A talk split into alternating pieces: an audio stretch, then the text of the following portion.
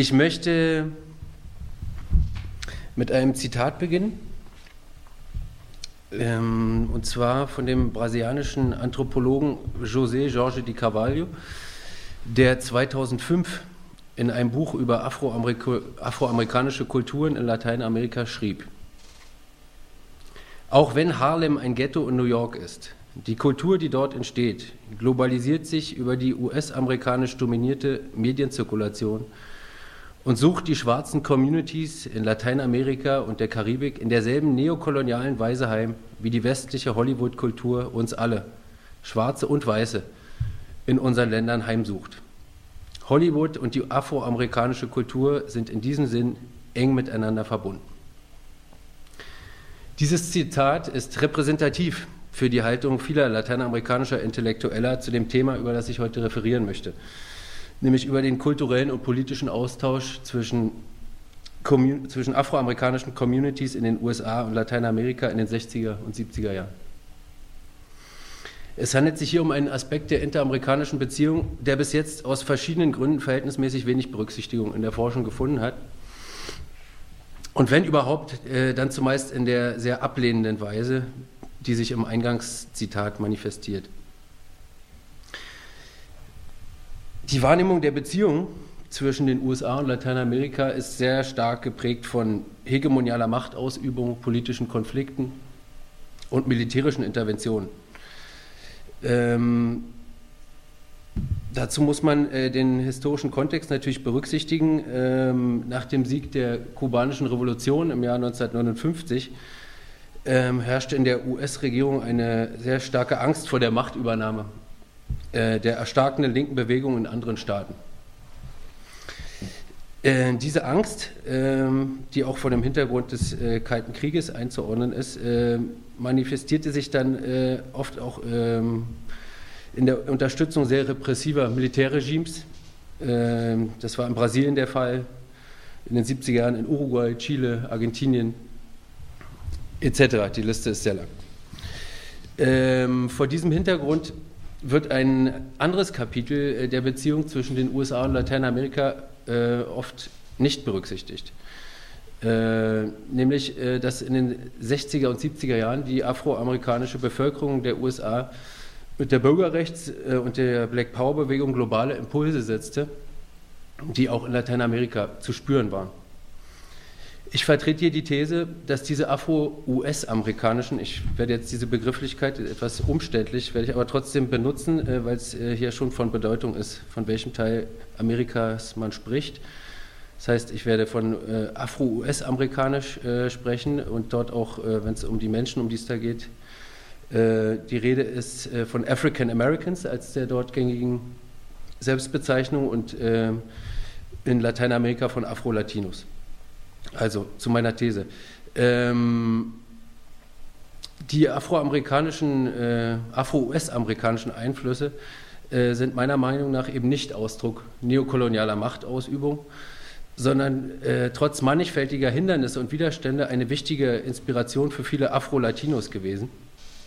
Die nationalen Mythen von der Abwesenheit von äh, Rassismus in Lateinamerika in Frage zu stellen.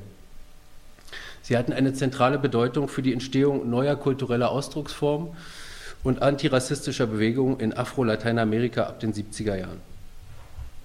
Ich möchte hier zunächst äh, einige kurze theoretische Anmerkungen machen, dann äh, auf äh, einige der Gründe für die mangelnde Berücksichtigung des Themas in der Forschung näher eingehen, die auch Ausschluss geben über die, äh, Aufschluss geben über die schwierigen Voraussetzungen für äh, schwarze Bewegungen in Lateinamerika. Äh, um mich dann äh, im zweiten Teil meines Vortrags äh, konkreten Aspekten der kulturellen und politischen Austauschprozesse zwischen schwarzen Communities in den USA und Lateinamerika zu widmen.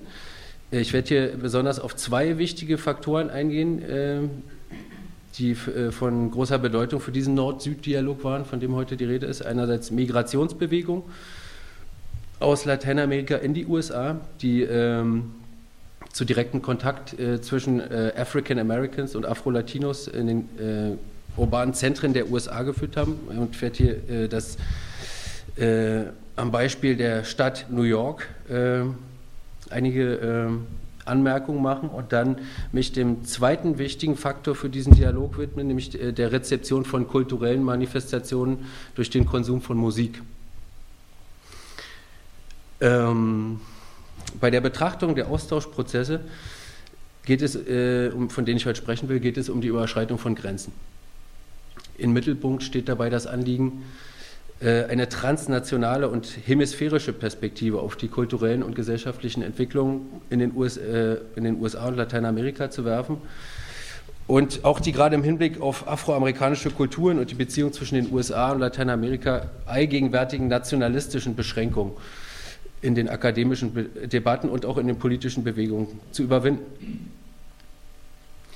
Meine Ausführungen stehen im Kontext äh, der seit den 90er Jahren verstärkten Bemühungen, neue Perspektiven auf die afrikanische Diaspora in den Amerikas zu werfen und dabei ähm, essentialistische und ethnozentrische Ansätze zu dekonstruieren. Wo, vormal, wo die, in den vormals dominanten Ansätzen vor, vor allem versucht wurde, authentische äh, sogenannte authentische Überbleibsel afrikanischer Kultur in der neuen Welt äh, zu identifizieren und äh, afroamerikanische Manifestationen vor allen Dingen über ihre afrikanischen Wurzeln und in Abgrenzung zu anderen Einflüssen zu interpretieren, äh, wird auch hier die Ansicht vertreten, dass es sich äh, bei äh, Race und Blackness eben nicht um biologische Realitäten mit festgeschriebenen Eigenschaften handelt, sondern vielmehr um soziale und historische Konstrukte. Es sind aber dennoch meiner Meinung nach Begriffe, die äh, zur Analyse von struktureller Diskriminierung äh, weiterhin notwendig sind. Ähm, ein Fokus der neuen Ansicht, äh, der neuen Ansätze äh, liegt eben nicht, wie gesagt, auf der Suche nach den gemeinsamen Wurzeln, sondern ähm, auf den von der Moderne geprägten Brüchen und auch auf, die, äh, auf einer Analyse der politischen Kontexte und den historischen Entwicklungen in denen diese neuen äh, diasporischen Identitäten im Austausch mit anderen Einflüssen konstruiert wurden. Äh, nur mal einen Namen zu nennen, der hier ein wichtiger Einfluss für diese äh, Debatten war. Äh, Paul Gilroy hat mit seinem Werk The Black Atlantic äh, einen Analyserahmen vorgeschlagen äh, für diese transnationalen Austauschprozesse, der eben gerade die nationalen Beschränkungen versucht zu überwinden.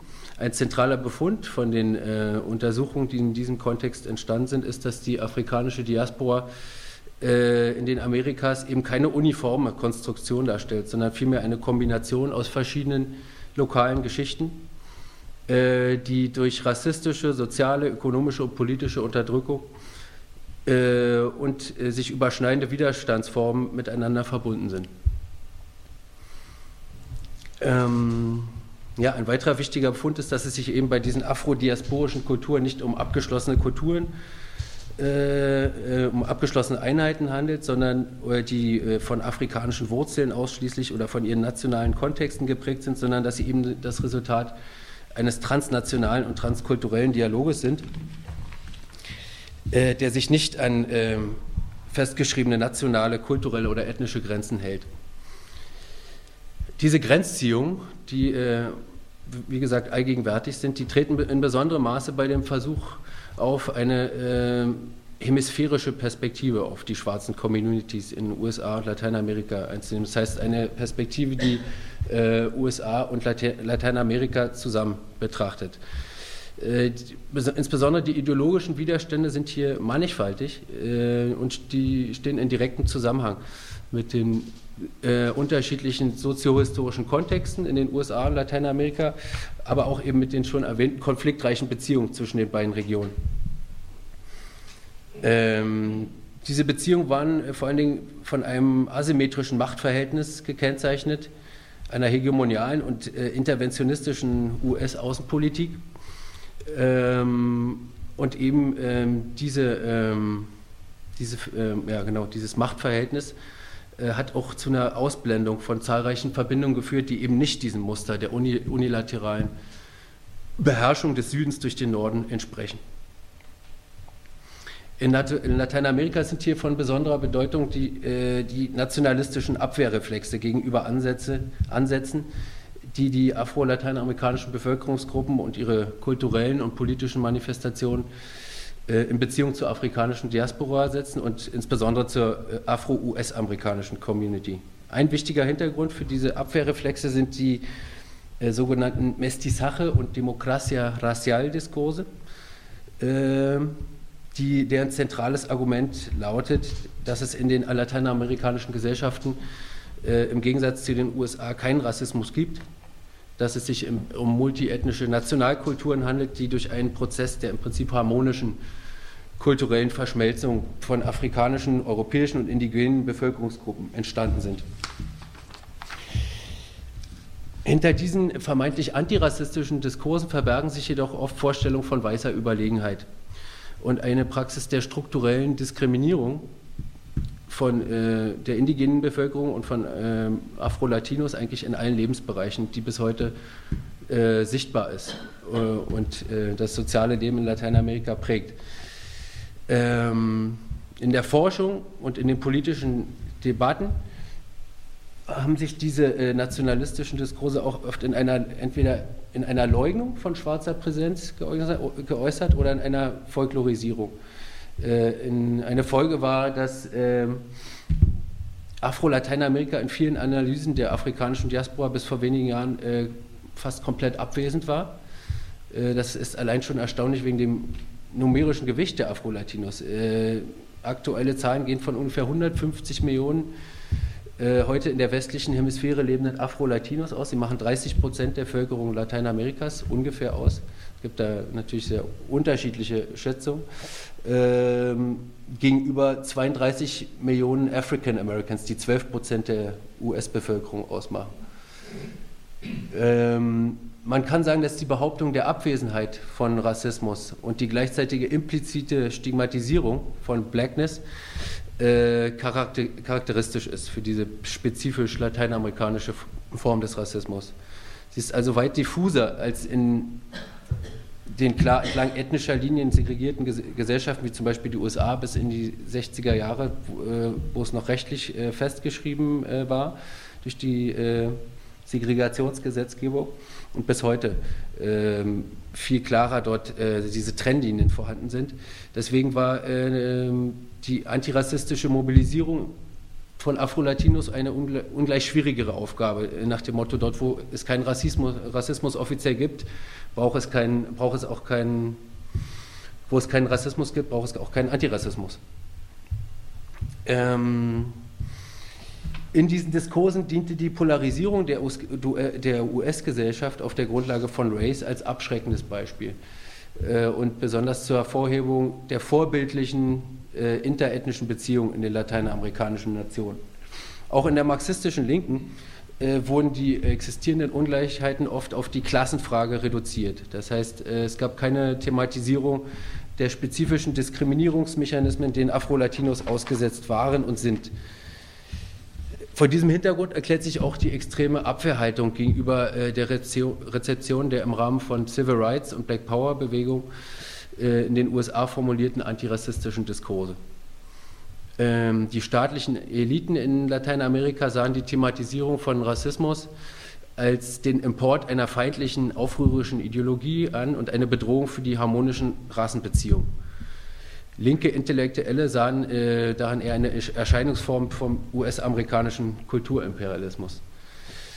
Ähm, ja, der, die schon erwähnte äh, hegemoniale Außenpolitik der USA gegenüber Lateinamerika machte den äh, sogenannten Anti-Imperialismus zu einem kleinsten gemeinsamer Nenner vieler sozialer und politischer Bewegungen der amerikanischen Linken in denen sich oft jedoch auch sehr pauschale anti-US-amerikanische Ressentiments äh, manifestierten. Die Folge war, dass äh, es ähm, eine sehr verbreitete Aversion gegen jegliche intellektuellen, jeglichen intellektuellen, politischen oder kulturellen Einfluss aus den USA gab. Der Aufstand der Afroamerikaner in den USA in den 60er und 70er Jahren wurde zwar teilweise positiv betrachtet als mögliche Schwächung des US-Imperialismus von innen, Äußerst empfindlich und ablehnend reagierte man jedoch auf die Rezeption afro-US-amerikanischer Diskurse durch lokale afro-lateinamerikanische Communities. Es wurde da teilweise kein Unterschied gemacht zwischen der Politik des State Department der USA und der transnationalen Ausstrahlungskraft, die, das, die zum Beispiel das Black Power Movement hatte. Das manifestiert, manifestierte sich auch in einer Ablehnung äh, von äh, transnationalen Ansätzen in der Wissenschaft äh, zur Beschreibung von afroamerikanischen Austauschprozessen, die eben nicht Muster, dem Muster der imperialistischen Beherrschung entsprachen. Da äh, diese Ansätze oft von US-amerikanischen Universitäten ausgingen, ähm, wurden sie als äh, neokoloniale und kulturimperialistische Machtmechanismen äh, angesehen, ähm, die zur Negierung der Eigenständigkeit Lateinamerikas und der Aufrechterhaltung der Abhängigkeit von den USA beitragen würden. Äh, diese Abwehrhaltung zeigt, gegen äußere Einflüsse zeigte sich auch in einer Zurückweisung von, ähm, ein, äh, von Einflüssen aus den USA auf Afro-Latinos. So, so, zum Beispiel in der Verbreitung von Musikstilen wie Jazz, Soul, Funk oder später Hip-Hop.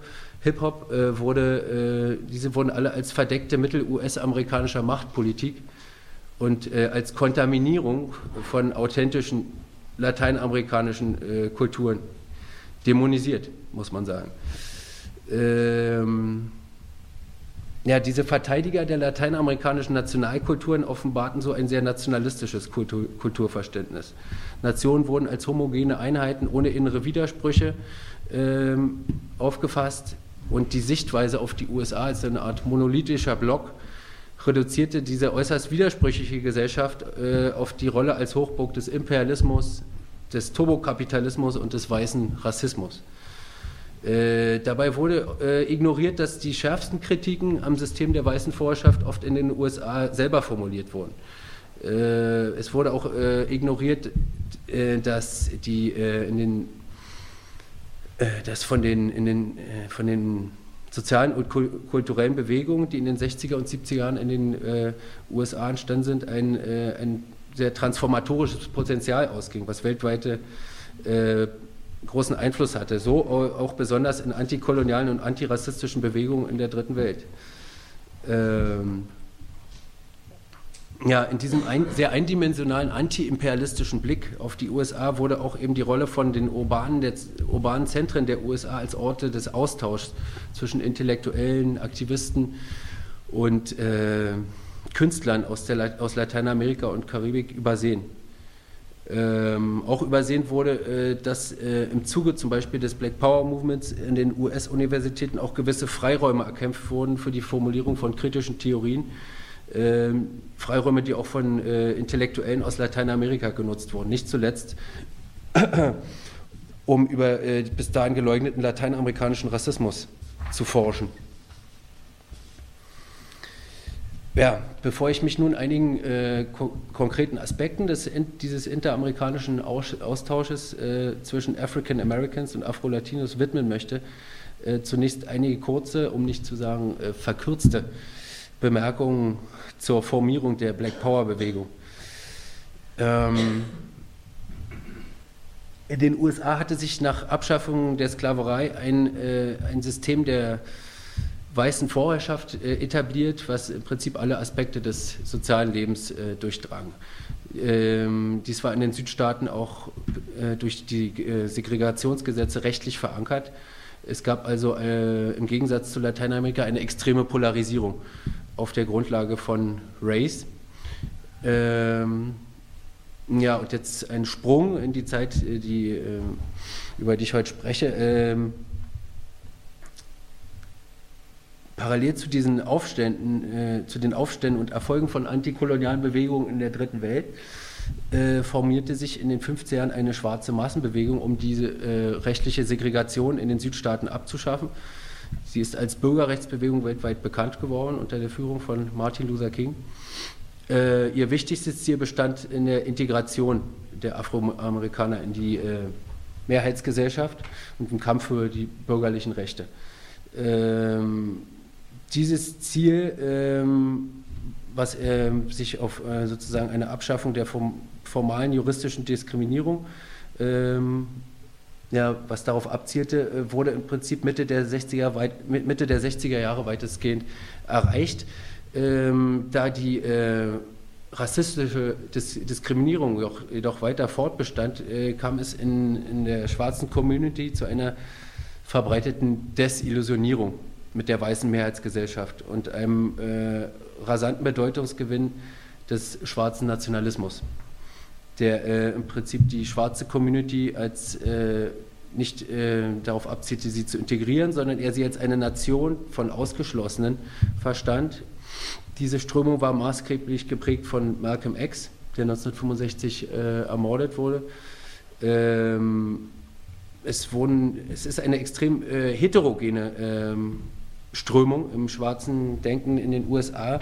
Deswegen äh, ist auch abzuraten von äh, vorschnellen Urteilen über diese Bewegung. Also es, hat sich in der, es gab dort eine äh, sehr große ideologische Vielfalt äh, in den Konzepten für schwarze Befreiung, die vom religiösen Separatismus äh, über kulturnationalistischen Afrozentrismus bis hin äh, zu Vorstellung von einem schwarzen Kapitalismus bis hin zu revolutionärem Internationalismus reichte. Also es man kann äh, sie schwer äh, sozusagen reduzieren auf, äh, auf einen dieser Punkte, weil es wirklich eine sehr, sehr vielseitige Bewegung war. Eine Hochphase der Bewegung setzte dann, wie gesagt, ab Mitte der 60er äh, Jahre ein. Mit dem Slogan ähm, Black Power wurde die, ähm, wurde die, äh, die kulturelle und politische Bewegung beschrieben, die bis in die Mitte der 70er Jahre weite Teile äh, der afro-US-amerikanischen Community prägte. Ein großer Unterschied zu der Bürgerrechtsbewegung war die äh, in weiten Teilen der Bewegung vorhandene internationale Ausrichtung ähm, und eine Orientierung an, an antirassistischen und, anti und antikolonialen Kämpfen in der Dritten Welt.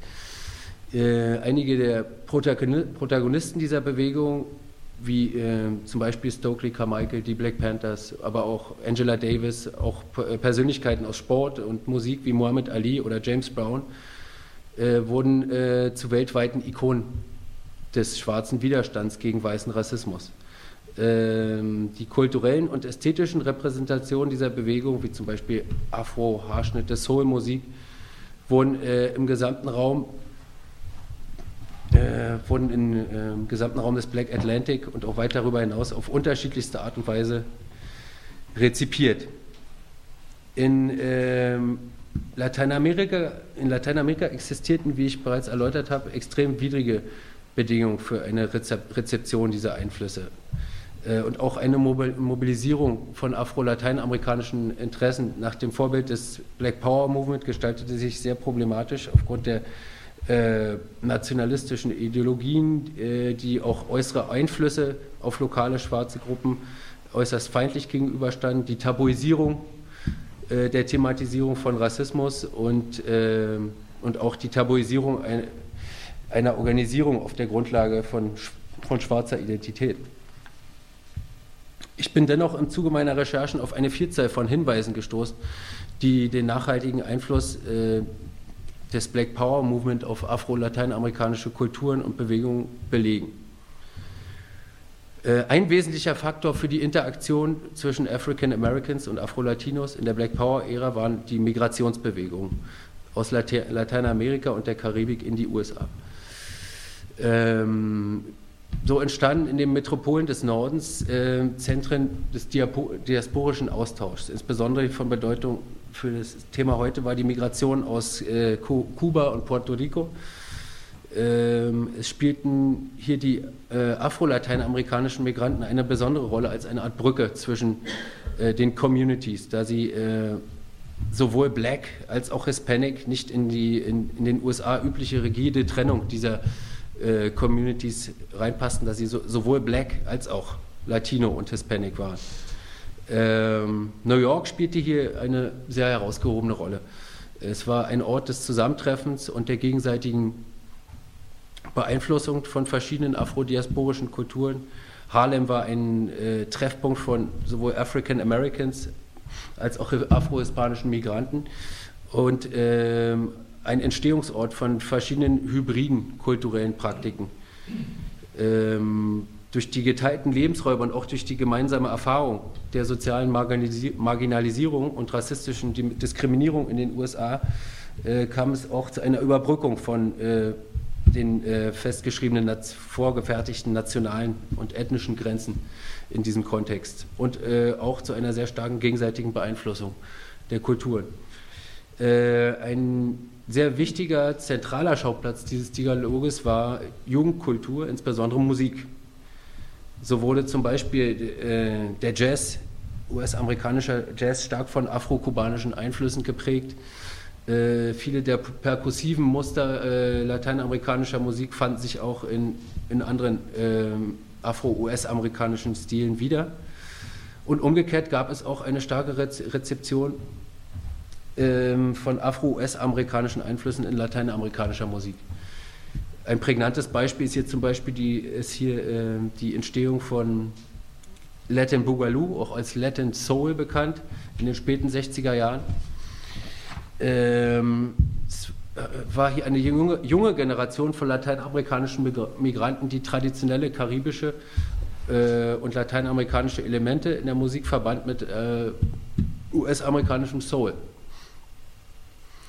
Ähm, diese Musik war sowohl bei Latinos als auch bei African Americans in New York sehr beliebt. Sie stellte in gewisser Weise einen Bruch mit der Tradition dar, ähm, der zu einem wahren Sturm des Protestes führte von Seiten alteingesessener lateinamerikanischer Musiker, äh, aber auch lateinamerikanischer Intellektueller. Ähm, Nationalisten und Traditionalisten äh, verurteilten den Boogaloo, da er äh, in ihrer Wahrnehmung keine authentische äh, Musiker Latina mehr darstellte, sondern äh, ein von fremden afro-US-amerikanischen Einflüssen verunreinigte Musik. Also wurde auch wirklich argumentiert mit diesen Worten. Äh, ein weiteres äh, Beispiel für den Austausch äh, in New York war die Gründung der Organisation Young Lords durch puerto-ricanische Migranten nach dem Vorbild der Black Panthers. Und diese beiden Gruppen unterstützten sich auch bei vielen Gelegenheiten und bewiesen so praktisch, dass ein ethnischer Separatismus bei weitem nicht die einzige Stoßrichtung der Black Power Bewegung, Bewegung war. Ähm, ja, dieser enge Kontakt zwischen Afro-Latinos und African Americans hatte auch äh, äh, eine große Ausstrahlung, Ausstrahlungskraft auf die Herkunftsregionen der Migranten und setzte wichtige Impulse für die Popularisierung dieser kulturellen und politischen Manifestationen aus den USA in Lateinamerika.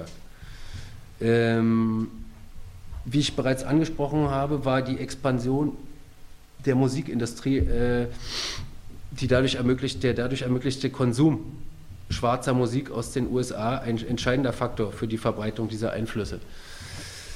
Äh, obwohl die Texte der Soulmusik, um, um die es hier hauptsächlich geht, nicht, äh, oft nicht, äh, nicht politisch waren. Es gab auch politische äh, Soul-Songs, aber äh, es betraf bei weitem nicht alle, die Mehrzahl nicht tra transportierten diese, diese Songs ein Gefühl von Optimismus und den Beginn einer neuen Ära des schwarzen Selbstbewusstseins in den Amerikas, der sich auch unter anderem in der Ästhetik der Plattencover wieder zeigte. Ähm, ja, Stars der Soul-Szene, wie zum Beispiel James Brown, Otis Redding, Aretha Franklin, Marvin Gaye, stammten oft aus ärmlichen Verhältnissen und symbolisierten für viele, viele Jugendliche in der afrikanischen Diaspora die Möglichkeit des sozialen Aufstiegs und des Erfolges in einer von Weißen dominierten Welt. Ähm, so schufen Soul und Funk äh, Verbindungen zwischen den äh, verschiedenen schwarzen Communities, die über potenzielle kulturelle und sprachliche Barrieren hinweggingen.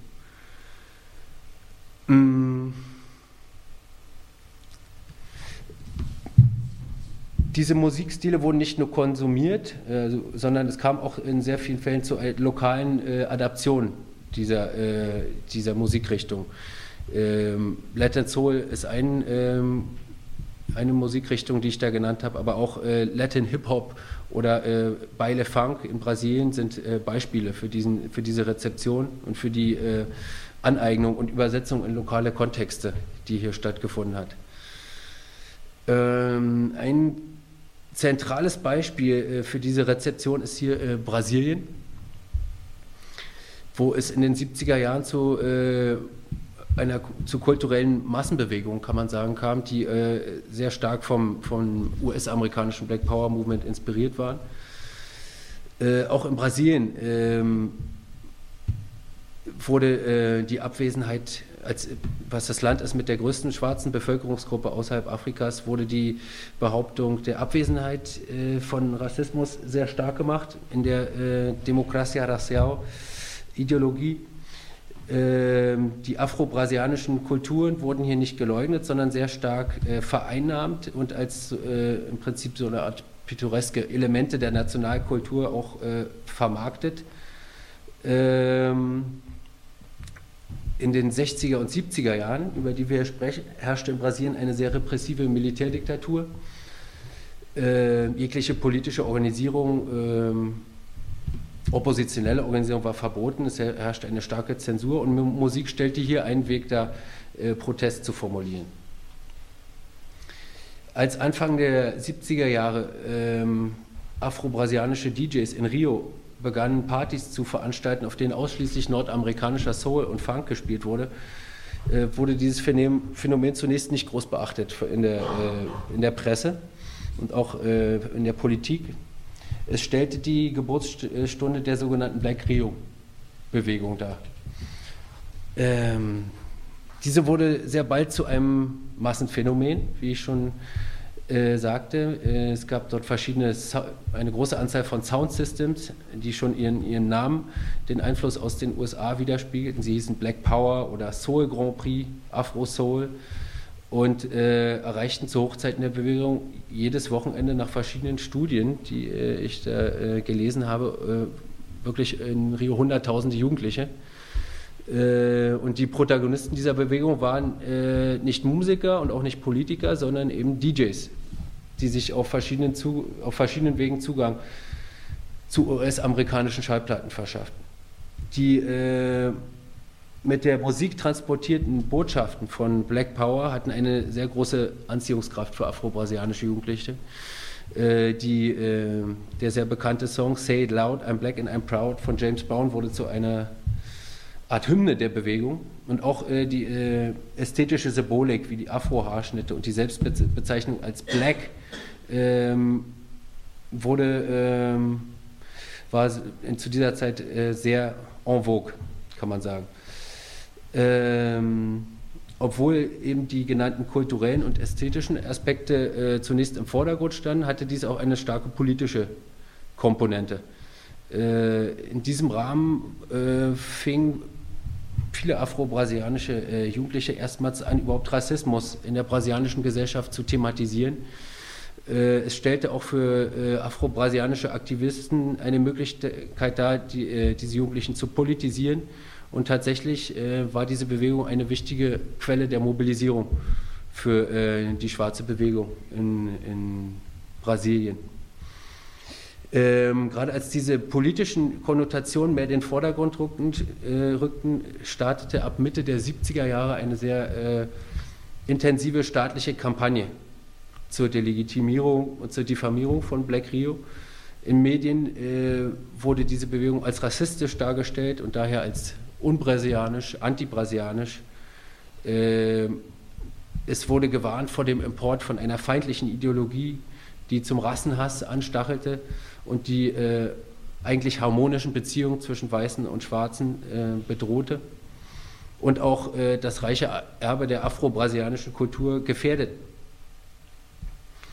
So schrieb äh, Gilberto Freire, der als Begründer der nationalistischen Demokratia Racial Ideologie gilt, in einem äh, alarmierenden Artikel.